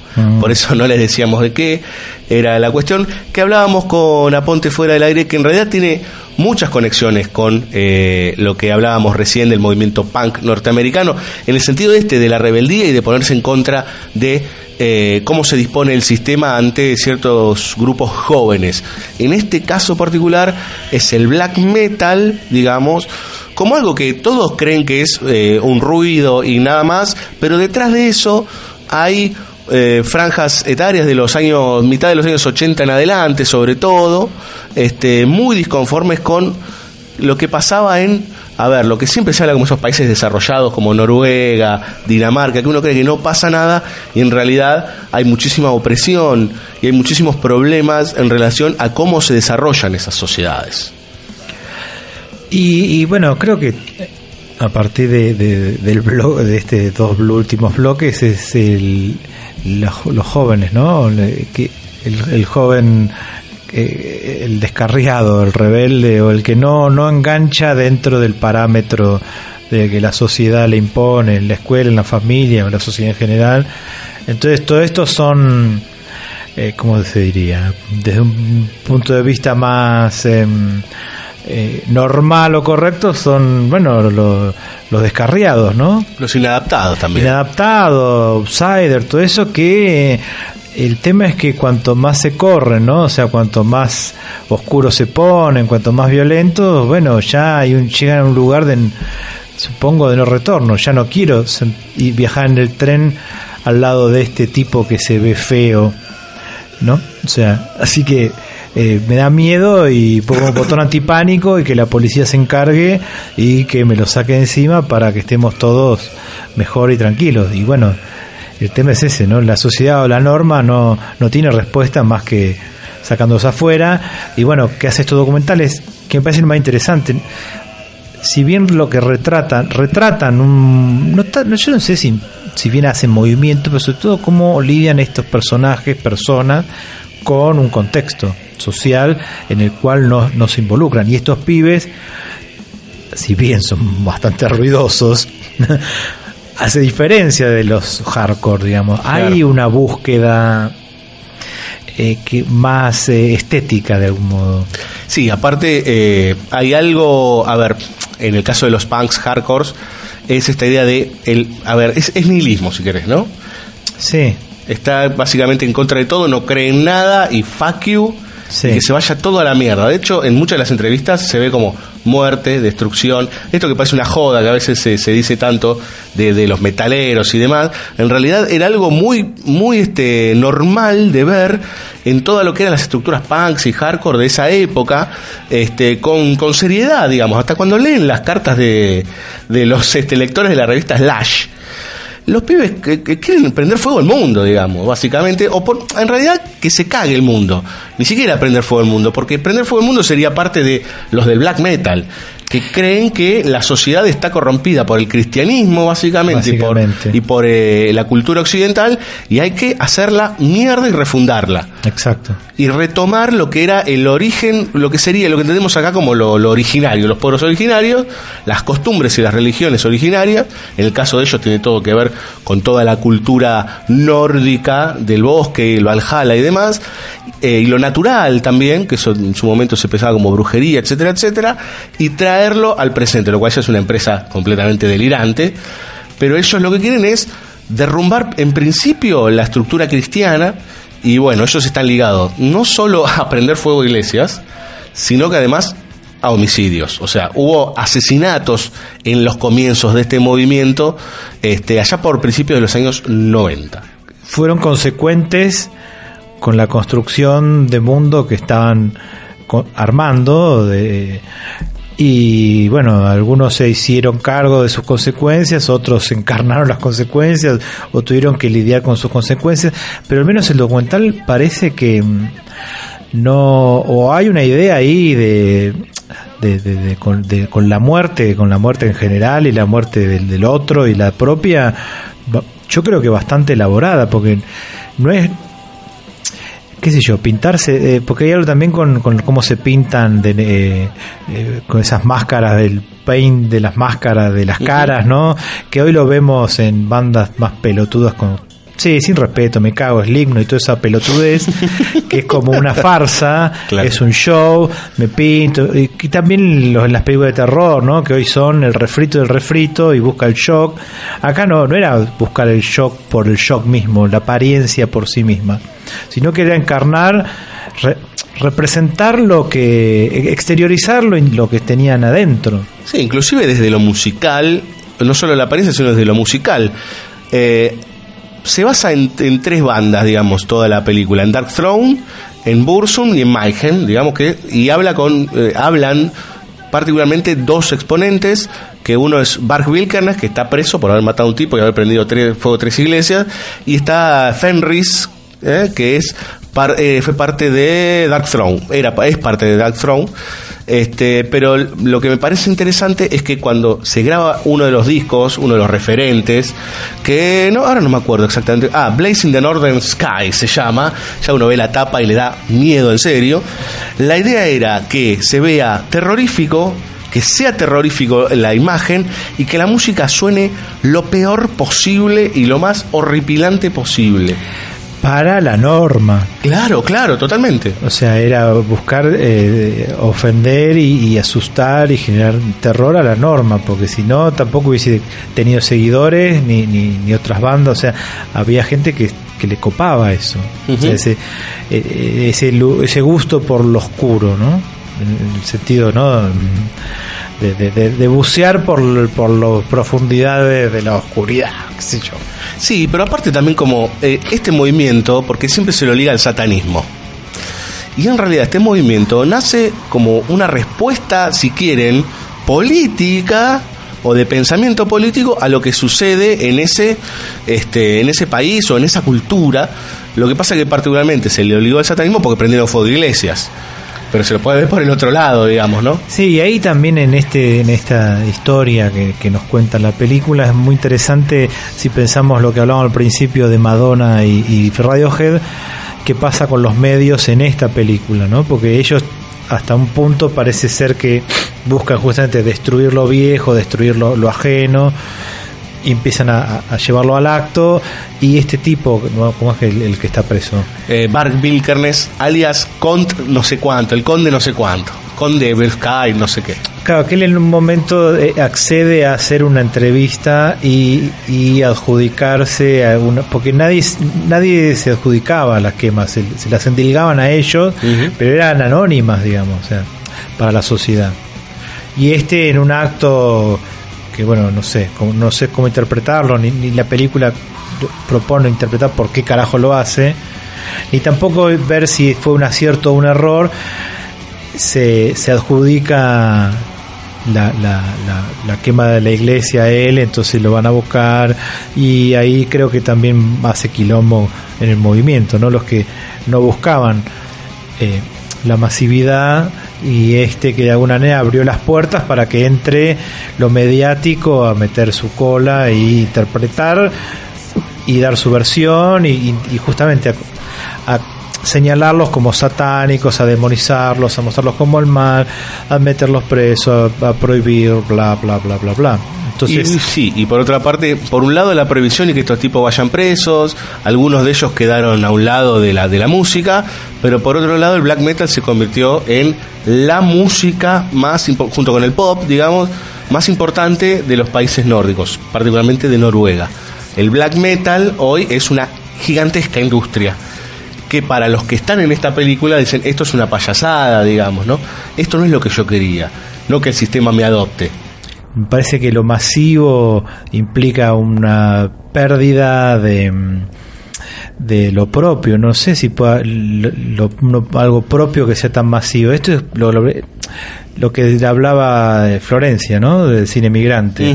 La- o sea porque digamos si estamos a favor de la, la globalización la inmigración no es lo mismo no y también defender el suelo y la patria eh, digo no es ser un facho patriota pero entonces eh, si no complejizamos o por lo menos eh, elaboramos nuestras propias ideas que en verdad no nunca son propias no sino que son construcciones que o sea, de- Devenires. claro de dónde construimos nues- nuestras ideas con quién las compartimos y qué mierda armamos todos los que proponen destrucción ¿no? O sea, eh, en las últimas consecuencias van a tener que algo destruir, digamos, y que tiene que ver con la propia destrucción. Entonces tenés, cuanto más te acercás a tu objetivo, cómo lidias con él. Pero, no obstante, eh, hay que destruir, ah, digo, hay muchas cosas, para construir una identidad hay que destruir eh, muchas cosas también.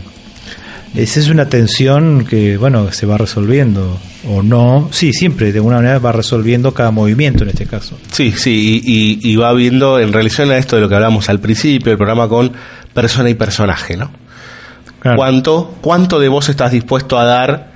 ¿Cuánto hay de personaje en lo que estás haciendo? ¿Y cuánto de todo ese combo se tendría que exponer para que la cosa, como es originalmente, cambie? Sí, sí. Así que estas dos temas que vamos a escuchar ahora, supongo que lo importante es entenderlo en el contexto en el cual para el cual fueron hechas, que no es Sí. sentado ahora en casa a punto de comer No. pizza, digamos. No, con unos este, fideos con, con queso, ¿no? Mm. Este, vamos a escuchar a Black Flag, una banda emblema de esa época. Eh, la El tema se llama depresión. Exacto. Depresión, ¿sí? Que ellos dicen que hicieron ese tema porque un día no lo iban a hacer y que un día dijeron, bueno, hoy estoy re deprimido, voy a hacer un tema que se llama Depresión. Y fue uno de los temas más famosos de Black Flag. Bueno, vamos a escuchar entonces Depression de Black Flag y pegadito la, la motosierra coge testículos. Esa es la traducción literal, eh, Aponte. Muy profundo. Sí, muy profundo. Mayhem, una banda de black metal, es una de las primeras veces que suena en banda sonora original, una banda de este estilo, con Chainsaw Guts Fuck.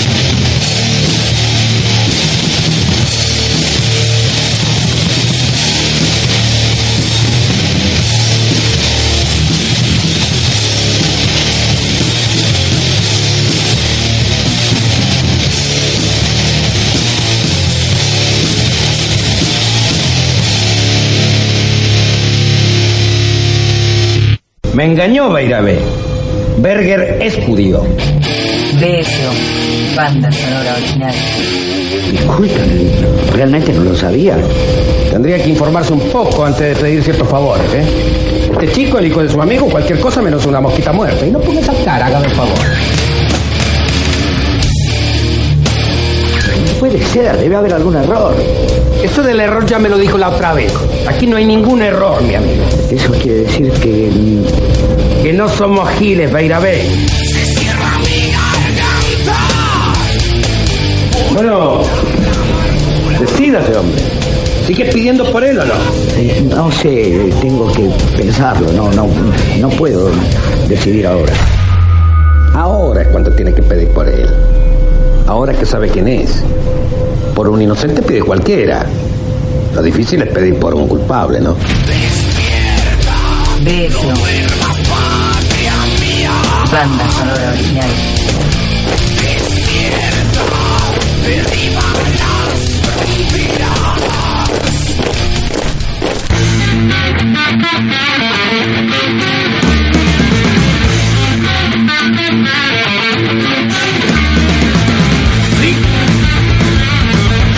Banda sonora, señoras y señores. Me agarró de sorpresa, Juancito. Me va la música, flaco, va la música. Nos estamos yendo, ¿sí? Eh, suena Alma Fuerte de fondo, una banda que ya es extinta.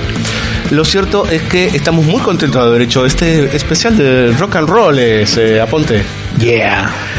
Esa es toda la reflexión de Aponte después de todo este devenir. Y Eh, fuck you, fuck you a todos. fuck you all. Antes de retirarnos, les contamos que eh, varios cursos de la gente de Llena están por empezar y algunos han empezado. Eh, en el día de ayer, el curso de cine argentino de los años 60, dictado por Juan Francisco Gacitúa, de 19.30 a 21 horas. Si quieren, todavía pueden anotarse este, y hacer alguna clase en particular o alguna fecha. También Ángel Fareta, sí, que hace poquito lo entrevistamos, arranca este sábado con un taller de escritura crítica eh, los sábados a la mañana. Eh, me parece que puede ser muy interesante. Creo que son ocho clases en donde, bueno, por primera vez Fareta este, trabaja con sus alumnos con respecto a escribir sobre cine. Y por último, el amigo Mariano Morita, ¿sí? este, ese señor que cada tanto viene acá, como Ponte, digamos, este, hace un seminario sobre Hong Sang-soo, el director surcoreano, que empieza este viernes y dura todo septiembre. A las 19.30 horas, una hora y media por cada clase. Eh, cualquier información acerca de estos cursos, entran en Facebook a, a Sala Llena Cursos y ahí se enteran de todo, están ahí las cada clase, bueno, cómo pueden pagar, etcétera, los aranceles, bla, bla, bla, bla, bla. Gracias La Rocker, gracias a la gente de FM Bunker, gracias a la gente de Sala Llena, gracias a todos ustedes, gracias a Ponte, a Ponte Rock and Roll. Bueno, eso es todo. Yo después de, después de Una escucharte. línea menos. Sí, yo después, después de escucharlo cantar a Ponte, este, Rappers Delight, yo ya, no sé, ya a esta altura, este, ya no sé qué decir, es tarde, este, vamos a tomar una cerveza, Ponte, vamos a destruir el mundo. ¡Destrucción! Entonces, señoras y señores, a todos ustedes le decimos destrucción. Agradecemos a Marajoski Villalba que deben andar por ahí y a Daniela Jorquera. Lo cierto es que nos vamos con B8, ¿sí? banda sonora de Sucio y Desprolijo, una película que tuve el honor de participar hace un tiempito, pero que en realidad es un himno del metal argentino. ¿Algo más aponte o nos vamos? ¡Destrucción! Destrucción. Chau. Chau, chau, chau, chau,